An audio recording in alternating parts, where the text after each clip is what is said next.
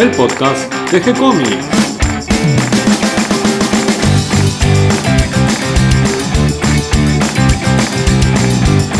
Muy bienvenidos a un nuevo episodio de G-Comics, el podcast donde hablamos de todas las técnicas necesarias para realizar un cómic, cómo dibujar un manga y todo el conocimiento requerido para dibujar esa historieta que tenemos dando vuelta en la cabeza. Mi nombre es Gonzalo García, mi intención y la de todos los que hacemos G-Comics es colaborar con aquellos que estén interesados en avanzar, en progresar, en mejorar en su formación como dibujante de cómics. Y comenzando esta nueva semana me acompaña Cata García. ¿Cómo estás? Muy bien. Eh, hoy salimos un poquito de la virtualidad y, y estamos acá tomando uno cada uno su mate. Y, y, bueno, poniéndonos al día un poco con el trabajo, con el estudio. Qué difícil es grabar con el barbijo. sí. Tenemos un montón de novedades esta semana porque vamos a tener una historieta nueva y hoy estamos entrevistando a sus autores, a Jorge Carrión, conocido como Yoyo, y a Fernando Papino, el dibujante. La antología Monstruo y otras historias. Vamos a empezar con la primera historia que se llama La Tormenta, la van a poder empezar a leer mañana, eh, vamos a estar subiéndola los martes. Y, bueno, eh, es una charla interesante, los chicos nosotros no los conocíamos, eran, son ellos de, de Río Negro. Y bueno, nos estuvieron contando un montón de cosas sobre, sobre los, los cómics allá, sobre su trabajo. Y bueno, cómo ellos se organizan entre el trabajo formal, como le decimos nosotros, y, y el dibujo y el guion. ¿Y en el sitio web tenemos alguna novedad? Bueno, la semana pasada subimos una, un cuento nuevo de Adrián Figueroa que se llama Cadáveres, de una serie que está ilustrada por Hawk, que se llama Todos moriremos. Y vamos a comenzar esta semana con otra, otra serie de, de Adrián Figueroa con Hawk que se llama Frontera. No son tantas novedades, pero... Sí, lo que están a full son los cursos virtuales. Eh, muchísimos eh, dibujantes y guionistas que daban clases habitualmente con alumnos presenciales han pasado sus cursos a un formato digital a través de algunos de estos medios como Zoom o, o, la aplicación de Google o Jitsi o alguna otra variante. Y, pienso que es una experiencia interesante, un poco forzada, pero ¿por qué no? A veces necesitamos para dar eh, esos primeros pasos un empujoncito, ¿no es cierto? Y, veo que con mucho éxito Javier Robela está dando sus cursos de, dibujo tanto para niños como para adultos, orientados a la animación y el humor. Eh, podríamos también nombrar la experiencia de Greenbaum, que ya lo venía haciendo, pero creo que ha tomado un impulso fuerte con con esto. Muchos se decidieron a hacer ese curso que venían peloteando un poquito para adelante. Bueno, quizás me anime, no sé.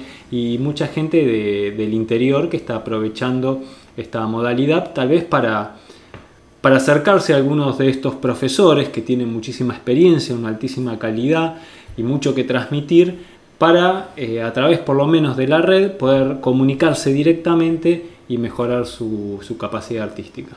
Creo que aumentó la posibilidad de los que quieren estudiar de tener más opciones y creo que también nos ahorramos un poco de viaje. Sí, creo que la cuarentena eh, tiene muy, muy pocas ventajas, pero buscándole el lado positivo, creo que, que, ese es uno de los pocos que le encuentro. Así que aquellos que todavía lo estén pensando y no se hayan decidido, eh, aprovechen esta oportunidad, eh, porque cuando se acabe la cuarentena, tal vez vuelvan los cursos presenciales. bueno, ¿qué te parece si vamos a, a, la entrevista con Jorge y con Fernando? Vamos allá. Estamos acá con Jorge Carrión, Fernando Papino y Gonzalo García, hablando del nuevo estreno que tenemos en G-Comics, que se llama Monstruo y otras historias, una antología eh, guionada por Jorge Carrión y dibujado por Fernando Papino. ¿Cómo están? Muy bien, muchas gracias. Muy bien, gracias. ¿Qué tal, Jorge? No sé si llamarte por tu nombre o por el seudónimo de Yoyo. Bueno, eh, yo tengo algunas historias eh, presentadas antes con otros artistas en el blog de um, Historieta Patagónica. este, que organiza la gente de la Duendes, y normalmente me dicen yo-yo. E incluso Jorge Carrión me trae algún conflicto que es el siguiente. Eh, hay un autor español eh, que debe tener un par de años más que yo, y medio que nos gusta exactamente los mismos, nos gustan los mismos temas. Me pasa mucho en el mundo académico universitario. Este, hace algunos años me había empezado a estudiar comunicación social y me encuentro con un profesor de periodismo y me dice, te llamas igual que, el, que el español. Y digo, ¿qué español? En ese momento yo no lo ubicaba. Resulta ser que el tipo es novelista, también ha hecho guiones de cómics, enseña escritura creativa. Entonces me sentía un poco como en un cuento de Cortázar, ¿no? Este, entonces, para esta antología yo puse, decidí Jorge Carrión, también un poco en respeto a Fernando, este, porque viste que a veces la, la combineta de, seudónimo con coso queda medio rara.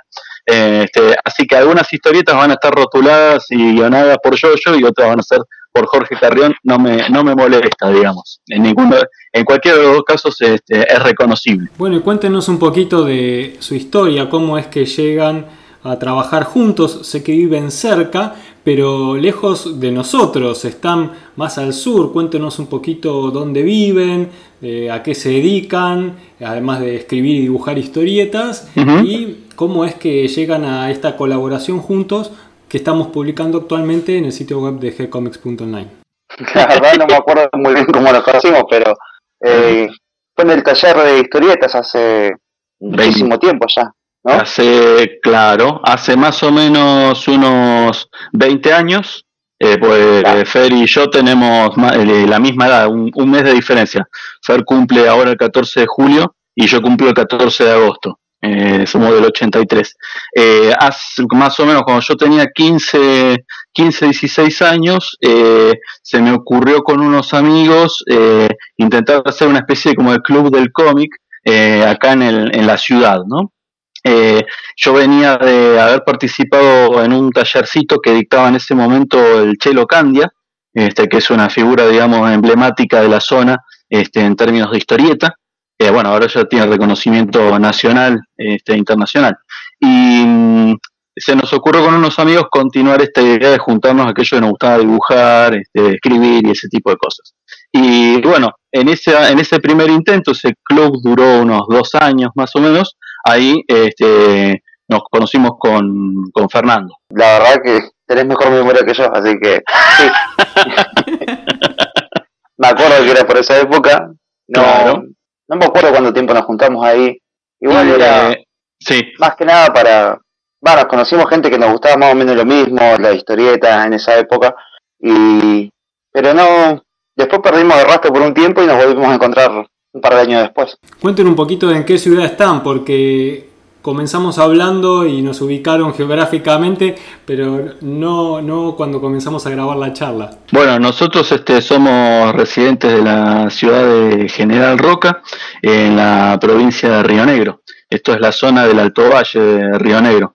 Eh, normalmente en los manuales, en los manuales escolares, este, aparecía como la zona este, de mayor producción de, manzanas y de peras, digamos. Si uno piensa, digamos, este, en, la reputación que suele tener la zona, ¿no? Y ahora con producción de historietas también. Sí, sí, eh, en realidad acá en la, en, la zona, o digamos, en la Patagonia en general hay una cantidad de, de, de historietistas este, bastante grande. Lo que pasa es que con el viento estamos un poco dispersos. Sea, quizás lo que no tenemos demasiado son proyectos eh, en la que nos, nos, conocemos. Capaz que viajamos a, digamos, a Buenos Aires o viajamos a Rosario, por ejemplo, y ahí capaz que conocemos a gente de Seche, pero vos sos de Bolsón. O sea, estás más cerca de, digamos, de uno, 500 kilómetros, que quizás, pero a veces, viste que, que no, que la falta de comunicación hace un poco eso, ¿no? En Neuquén, nosotros estamos a 45 kilómetros de Neuquén capital, ahí hay también bastantes artistas, pero capaz que te enterás que algunos de ellos están trabajando para afuera y, digamos, acá apenas se conoce su, su trabajo, ¿no? Bueno, eso pasa mucho con, con, la mayoría de los dibujantes, ¿no? Que o tienen doble vida con un trabajo más formal y otro con el dibujo. Claro. Y, y otros trabajan para afuera porque acá, bueno, también es muy difícil conseguir quizás un trabajo de dibujo estable. ¿Y ustedes a qué se dedican? Bueno, en mi caso es, así. Eh, trabajo en la municipalidad así que por suerte me deja un tiempo importante de la tarde para poder dedicarme al dibujo, así que aprovecho eso. Y bueno, o sea, mi trabajo oficial sería municipal y a la tarde dibujante. Dibujante es el trabajo ilegal. Como Batman. El que no paga la, factura. Es el trabajo que me gusta, pero por ahora necesito el otro. Cuéntenos un poquito de la antología. ¿De qué tratan esas, esas historias de monstruo y otras historias, justamente? Y, cómo nos entusiasman a que leamos esta antología que han creado. ¿No, por ahí? No, no, yo, yo, es tu creación. O sea, la, la, creación, no, pues un poco las discutimos, ¿no? No es, no es tan, digamos, este, ah, ¿quién es el padre de la criatura? El padre de la, o sea, en realidad el padre de la criatura, a los dos se nos ocurrió el nombre de la antología, porque en realidad no estaban pensadas como una cuestión de, de antología. Eh, quizás como para ordenar un, poco. Eh, respondiendo a la pregunta anterior, eh, en mi caso yo soy docente, soy profesor de lengua y literatura y eh, actualmente me desempeño en la Universidad Nacional del Comahue, de acá de la, de la ciudad, en una de las sedes de la ciudad, y también doy clases en un instituto de formación docente. He dado clases también en, en nivel medio. Eh, pero actualmente me encuentro entre terciario y eh, universitario. Y con respecto a la, antología, en realidad lo que, lo que presentamos acá es una serie de historias con las que nosotros empezamos a, de alguna manera, ir explorando nuestra relación colaborativa. Tiene que ver con que se nos, o sea, a mí se me ocurrió una idea y le preguntaba a Fernando, le decía, che, ¿te interesa esto? Sí, capaz que nos, nos juntábamos y charlábamos un rato acerca para qué lado direccionarlo y un poco lo, lo iríamos organizando. Entonces, cada una de las historias que aparecen en esta, en esta antología, eh, de alguna manera lo que van representando es un poco el afianzamiento de nuestra relación este, simbiótica entre dibujante y, guionista. Este, en general, como a los dos nos gustan, eh, eh, nos gustan mucho las historietas en general, pero eh, nos gustan las que tienen acción, aventuras, nos gusta el estilo eh, más clásico que puede tener algo de terror o puede tener algo de ciencia ficción eh, o digamos algún elemento de corte fantástico. Entonces, este, siempre nuestras historias tienen, por eso se nos ocurrió la, la idea de titularlo Monstruo y otras historias, siempre tienen algún tipo de criatura. A veces es literal, a veces es un poco más metafórica. Bien, eh, yo noto en el dibujo una evolución a partir de la historieta de Batalla Final. No sé si, si las vi en el orden en que las crearon, pero sí noto eh, un salto en el estilo del dibujo, en la calidad del dibujo, en la historia de Batalla Final. En cuanto a la Batalla Final, ya fue la primera que hice en, formato digital. Eh, dejé el papel y me pasé la tableta. Así que pude experimentar algunas cosas ahí, o sea, igual todavía sigo experimentando y encontrando, qué sé yo, los pinceles más adecuados, los que me gusten y el estilo. El otro, el resto de las historietas eran papel y, tinta. A mí mi historia favorita fue la de El séptimo hijo. Me gusta porque eh, ahora que sé que ustedes viven en Río Negro, también me siento como más con esa cosa del bosque, del campo. Eh, estas historias también que tenemos en, la Patagonia sobre, sobre magia o, seres más sobrenaturales, la verdad que esa fue de mis historias favoritas, además de que a mí todo lo que es mitológico, sobrenatural y fantástico a mí me fascina, así que esa para mí fue la mejor historia. Ah, gracias. Bueno, interesante las, que señalaron, ¿no? Eh, eh, nosotros, este, cuando nosotros les mandamos a ustedes la, antología, yo se las mandé en el orden en, que, en el que las fuimos haciendo. Y un poco eh, no teniendo, digamos, este, en mente hacer una antología en realidad, después esas historias como que calzaron para esa antología, lo que íbamos haciendo era jugando un poco con varias cuestiones. Primera, primera cuestión, y tratar de ir cambiando de tema, o sea, fue como una especie de, mosaico, este, que eh, desafiaba a Fernando a, dibujar otras cosas. De hecho, muchas veces es así. Yo le pregunto, che, más o menos qué tenés ganas de dibujar. Y eh, hagamos tal cosa. Bueno, dale. Y un poco organizamos desde, ese, desde ese modo. Entonces, eh, también, por ejemplo, van a ver que desde la tormenta, que vendría a ser la primera, esa la hicimos para un concurso, para un concurso que se realizó en la... Había un evento que se, hacía en la ciudad de Viedma, que es la capital de la provincia de Río Negro, llamada la Comarca Fest. Entonces había, digamos, un concurso de, historieta y yo le dije, bueno, mira, tenemos esta que más o menos cumple con las, con las condiciones este, formales que pedían y la, la mandamos. Bueno, ahí obtuvimos una, una mención, una mención, digamos, este, especial. Eh, séptimo hijo, por ejemplo, era otra que la veníamos craneando y dio la casualidad que en Virrey del Pino se hizo un concurso donde estaban de jurados, estaban Jim, Lalia, era un homenaje a Lalia, Lalia y eh, Manu Loza. Y bueno, esa la dijimos, bueno, esta calza justo, porque justamente era un concurso de, terror. Ahí no obtuvimos ningún tipo de mención, pero después cuando charlamos con, lo, con el jurado en, un evento que nos lo cruzamos, me acuerdo que Manu Loza yo le, no le dije nada y le mostré las historietas y me dice, yo esta la conozco, dice, eh, yo esta la leí, es la de la familia de los... Eh, este, claro, bueno, ese tipo de cuestiones. Así que nos daba bastante, nos daba bastante satisfacción eso, que puedan decir, bueno, yo esta lo ubico. Eh, después, Manu se acordaba, se acordaba de la viñeta grande esa, que le gustó. es una de las últimas páginas. Eh, no, lo quiero decir, pero. No, no, no spoileamos, no, no spoileamos. No, no hagan spoilers, sí. No, no, por supuesto. Hagan intriga nada más. Generamos suspenso. Este, eh, mucha catálisis, ¿viste? Vamos dando detalle, detalle, pero nunca llegamos al, al meollo. Eh, bueno, la, la batalla, eh, sí, la batalla final eh, fue un ejercicio que se me ocurrió a mí pensando en que a Fer le gustan mucho los cómics de superhéroes, entonces quería algo con mucha acción. Eh, digamos, quizás la historia es muy más, más metafórica, si se quiere, pero quería algo que hubiera despliegue. Eh, tiros, este, enfrentamientos y ese tipo de cosas. Un poquito más del, estilo americano. Claro, entonces, y aprovechando la dinámica de la, de la digamos, este, de, la práctica del, del, uso de la tableta este, para, para, para dibujar. Entonces, en cada una se tiene que notar una diferencia. Bueno, en cada una de ellas, cuando fui rotulando, este, también fui haciendo mis, mis aprendizajes. Eh, entonces creo que desde la primera a la última también va a ser más cómodo leerlo y con menor cantidad de, con menor cantidad de texto que, este, que te abruma, digamos, te, sobrecarga de información.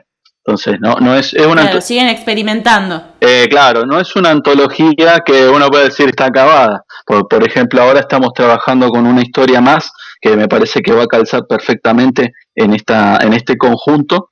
Eh, se llama Regreso al Paraíso. Y bueno, está, está a mitad de, camino. Y seguimos practicando. Decimos, bueno, le metemos gris acá a esto, sumamos esto, sumamos lo otro. Eh, ayer tuvimos charla, reunión de producción. Bueno, esa no sabemos de qué trata, así que también es un misterio para nosotros. Ah, claro. Este, te van a ser los primeros. Bueno, la, la que se titula Monstruo, este, eh, la tienen recién ahí, fresquita. Este, la, sí, es la más larga de todas las historias. Sí, eso también, bueno, ahí tenemos otra experimentación eh, que tiene que ver con eso, animarnos a hacer historias cada vez un poquito más largas, que nos permiten que el, que el guion y el dibujo este, empiecen a trabajar de otra manera quizás con esta cuestión de que venimos muy de la, de la tradición del autoconclusivo, quizás de historietas más a la línea de, no sé, de la Escorpio o de Columba o de Fierro, eh, el, el, margen de tener cuatro, ocho páginas te obliga a contar un determinado tipo de historia y a englobarla. Sí, siempre son autoconclusivas las historias nuestras, ¿no? Pero eh, intentamos, digamos, eh, eh, ir ampliando nosotros nuestros, nuestros horizontes. O sea, nos gustaría contar una historia larga, pero requiere una gimnasia, tanto para mí, que es pensar una historia que no se caiga eh, en, cierta cantidad de páginas, y en el caso de Fernando también es una gimnasia y una comodidad de decir, bueno, voy a hacer una historia de 40 páginas. Que quizás otros ya están muy cancheros, hay otros, yo veo algunos artistas que se mandan derecho viejo a hacer una, una novela gráfica y bueno, nosotros medio como que vamos pasito a pasito. Sí, empezamos con, con historias de cuatro páginas, después pasamos a ocho, después creo que saltamos, no sé si 12 a 20. Sí, pero un múltiplo de cuatro. La del monstruo tiene 20 páginas. Exactamente, la pensamos la pensamos así, digamos, este, eh, fueran 20. Porque después también está esto, ¿no? A veces uno va a, eh, no para concurso, sino uno dice, bueno, tirémonos lance, hagamos algo de autoedición y lo llevamos eh, a la globa de los fanzines, no sé, de la Crack Bam Boom, algo. Eh, pues también está eso, ¿no? Somos, como somos medio de la vieja escuela, también nos gusta, o sea, nos gusta verlo en digital, pero este, somos amantes del papel. Que nos perdone la ecología. Este, pero, pero digamos, este, el, el, olor, la impresión y ese tipo de cosas. Entonces, un poco cuando empezamos a juntar estas paginitas, dijimos, bueno, quizás algún día hacemos, si nos parece que la material es buena, hacemos un librito. Pero bueno. Eso quería preguntarles. Sí.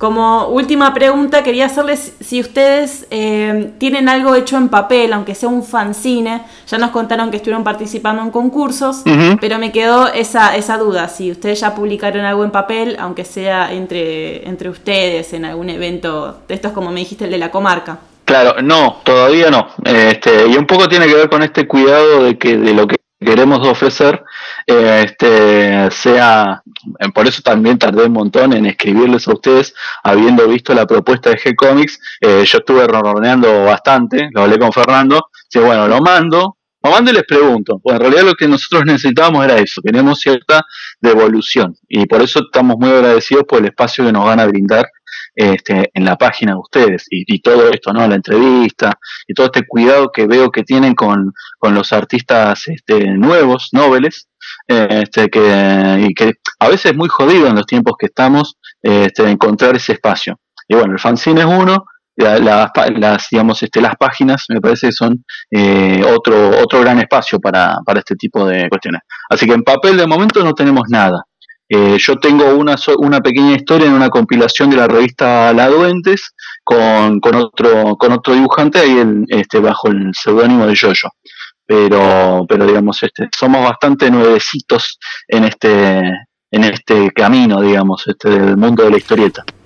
¿La Duendes es la de Oenlao? Eh, la Duendes es en la que es, claro, de Oenlao y de eh, Marcelo eh, Aguado. Ah, no, Alejandro Aguado este, que normalmente, digamos, este tiene primordial sede en, en entre Leu, eh, Aguados de allá, este, y en Lao, que es Carlos Sherpas, este, coordina muchas de las cuestiones este, ahí de Buenos Aires. En mi caso, eh, bueno, por suerte yo apareció y como que me, empuja un poco más, porque viste que, como son el tema de los dibujantes, pero por ejemplo, yo estaba muy fuera del... Me gusta el cómic, siempre me gustó, pero él fue el que me llevó a la, a la convención de, de Vierma, a la comarca, me llevó dos veces. Yo medio que no había contacto con otros dibujantes o autores. Y por fin el año pasado fuimos con él a, a la crack, que lo tenía pendiente hace mucho tiempo, que quería ir, pero nunca fui. Y bueno, y ahí me gustó, conocí mucha más gente, muchos más dibujantes, artistas, gente que hace el fanzine y me di cuenta que la movida es muy buena, muy grande, y bueno, quería ir este año de vuelta, pero por todo este tema se pinchó. Pero bueno, de a poco. La crack incentiva mucho para, para dibujar y para escribir. Después de esos cuatro días creo que uno vuelve con ganas de hacer un montón de cosas. Sí, con ganas de dibujar un montón, de dibujar y hacer otras historias mal, muy, muy embalado. Además es un espacio donde vos eh, que, eso es interesante. Los guionistas este, y los dibujantes a veces parecen seres muy solitarios. Y como que ese tipo de espacios hace que te encuentres con gente, uno diría en términos rockero, ¿no? Del palo. Y, digamos, estás en una misma, en una misma sintonía. Porque eh, hemos leído las mismas historias, nos, nos apasionan los mismos temas y, la sinergia de aprendizaje que se da ahí también es muy interesante. No solamente que es un hervidero de ideas, y un hervidero también de, futuras colaboraciones, este, futuras construcciones, o qué sé yo, por ejemplo, en, mi caso vos decías la, la, la historieta Séptimo Hijo, eh, uno tuvo la posibilidad después de charlar un poquito con Jim, que es que del jurado era el, guionista este, central, y este decía, ah, bueno, esto estuvo bien, esto lo puedo modificar, esto puedo aprender y así sucesivamente. Entonces me parece que esos espacios son muy, muy importantes. Finalmente, para cerrar la charla y agradeciéndoles este tiempo que nos dedicaron, yo, yo y Fernando, les quería consultar a ver la visión y la expectativa que tienen ustedes con respecto al futuro como creadores de historietas, porque está bien como nombraron ustedes que tenemos los medios digitales que nos permiten llegar a muchísima gente. Yo estoy sorprendido de la cantidad de gente que entra mensualmente al sitio, que son más de 10.000 personas. Realmente no me lo imaginaba cuando comenzamos eh, eh, este proyecto de G-Comics que podía llegar a interesar hasta este punto. Eh, estoy contentísimo con la respuesta que hemos tenido de, todos los artistas, por la generosidad con la que han participado y la mano que nos dan y la, ida y vuelta que tenemos. Eh, y además también coincido con ustedes eh, en este gusto tradicional por la impresión en papel, por llegar directamente al lector, la importancia de las convenciones, pero me encuentro que cada vez hay más dificultades. Eh, es difícil que nos juntemos ahora, no sé cuánto tiempo más durará esta situación, espero que no para siempre, no eternamente, sino que esto sea solo un mal momento y un mal trago, eh, y que todo vuelva a la normalidad, eh, pero veo con dificultad el desarrollo de los nuevos talentos de la historieta. veo que es difícil encontrar una retribución y un espacio eh, que te permita dedicarte de lleno a ese trabajo. Y entonces eh, recurro a ustedes para que me cuenten sus sueños, sus expectativas y lo que imaginan que será dentro de un tiempo cercano. Eh, como te digo, soy enamorado del papel y me gustaría tener alguna obra en papel en algún momento. Y ya con eso, como a plazo medio, ya sería tocar el techo para mí. Y después, bueno, lo, que todo el mundo quiere es poder vivir de esto, pero ya con tener alguna obra publicada, em, impresa, yo, o sea, tener en mis manos un libro con algo mío, yo ya estaría realizado. Eh, yo creo que eh, acá, perdón, me sale, igual ya se notó en toda la entrevista, la parte de ser profesor. Eh, te cuento un par de cuestiones que me parecen, me parecen interesantes. Primera cuestión, esta dificultad que, digamos, pensamos como historietistas también creo que pasa en muchos ámbitos del arte. O sea, es como que ahí hay, hay una, una, pata en la que estamos todos en, en, el mismo paso. creo que sí es muy importante algún tipo de proyecto eh, proyecto educativo este, en el que la historieta se empieza a visibilizar más, que empieza a circular más en la, eh, digamos, entre la gente, ¿no? Porque quizás a veces cuando anhelamos esta idea del, papel, tiene que ver con que nosotros llegamos a vivir ese momento donde vos ibas al kiosco eh, y te encontrabas con la revista historieta.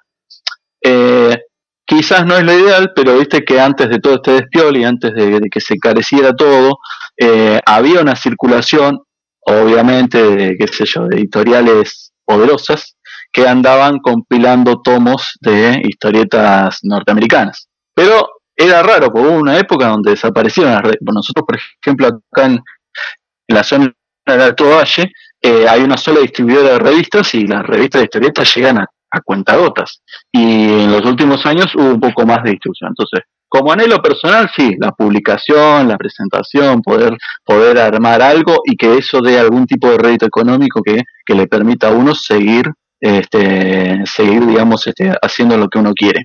Pero por el otro lado veo que, eh, digamos, en distintos espacios, eh, que no son solamente la de los fanzines o lo de, lo de los, este, los concursos o los festivales de historieta, yo lo que noto eh, eh, es la, digamos, la, posibilidad de entroncarlo con lo educativo. Eh, te pongo el caso en Río Negro, en la escuela media, el plan educativo que existe vigente, en cuarto año, historieta es una materia, no voy a decir obligatoria, pero hay un taller que se da en cuarto año que se llama historieta. Este, y está abierto a, bueno, a la lectura, producción, etcétera, etcétera. Eh, el Fondo Editorial Renegrino este, hace bastante hincapié en la producción todos los años, en la medida que hay algo de dinero, para, la producción de historietas. Entonces yo creo que este, quizás no solo es la visibilización, sino también poder este, insistir y fomentar nuevos lectores. Es decir, un chico que lee historietas, cuando sea más grande, probablemente siga leyendo historietas que nos ha pasado a todos más o menos así. Por lo menos eso es lo que, lo, que, lo, que pienso.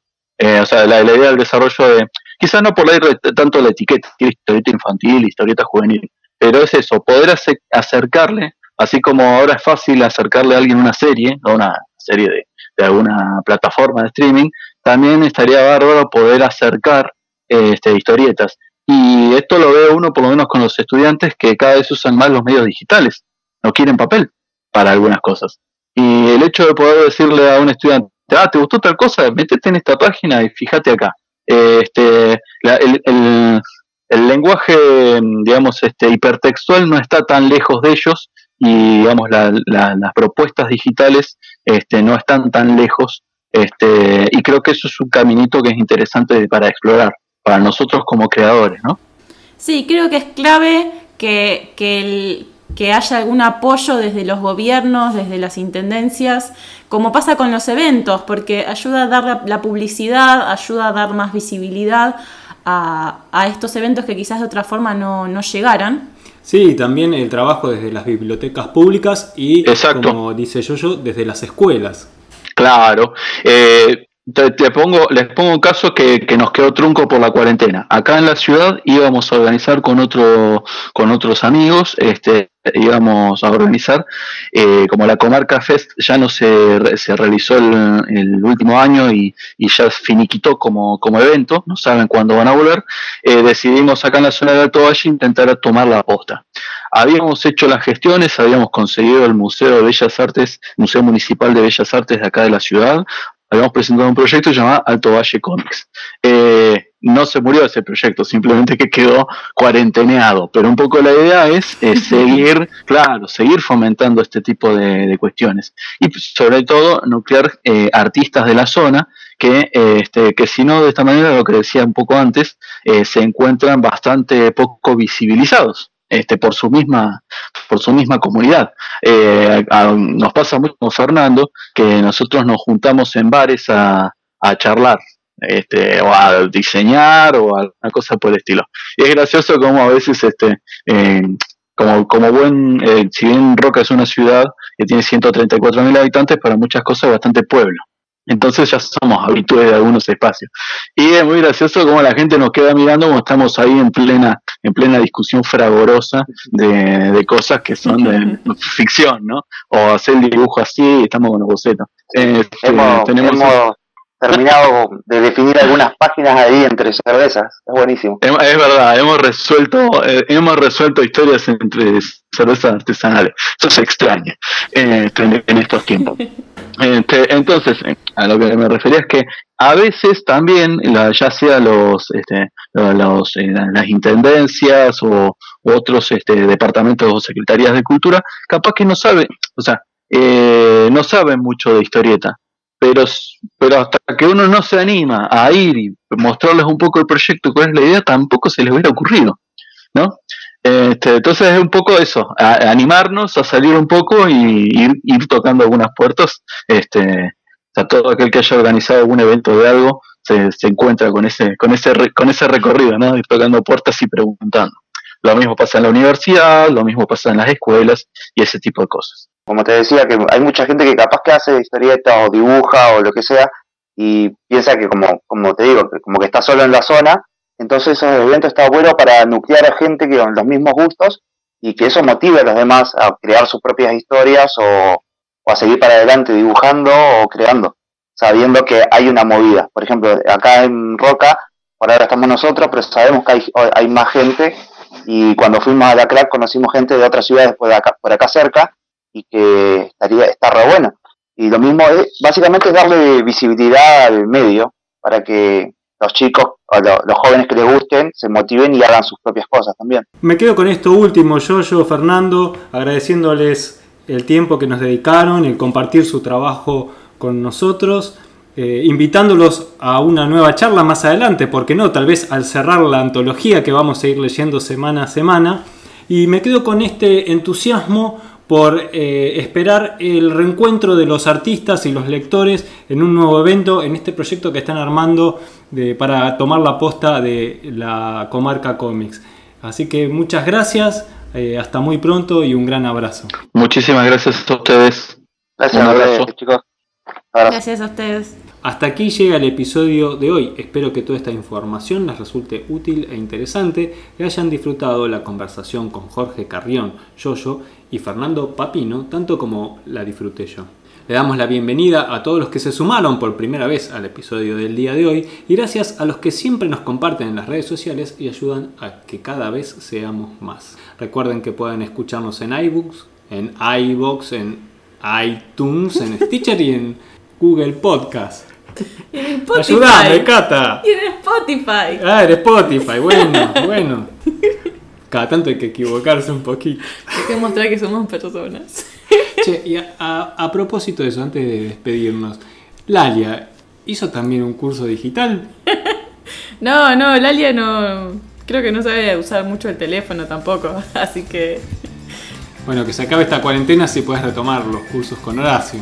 Sí, además dijimos, bueno, va a ser una pequeña cuarentena, en mayo arrancamos, seguimos acá, si empezamos el año que viene o no.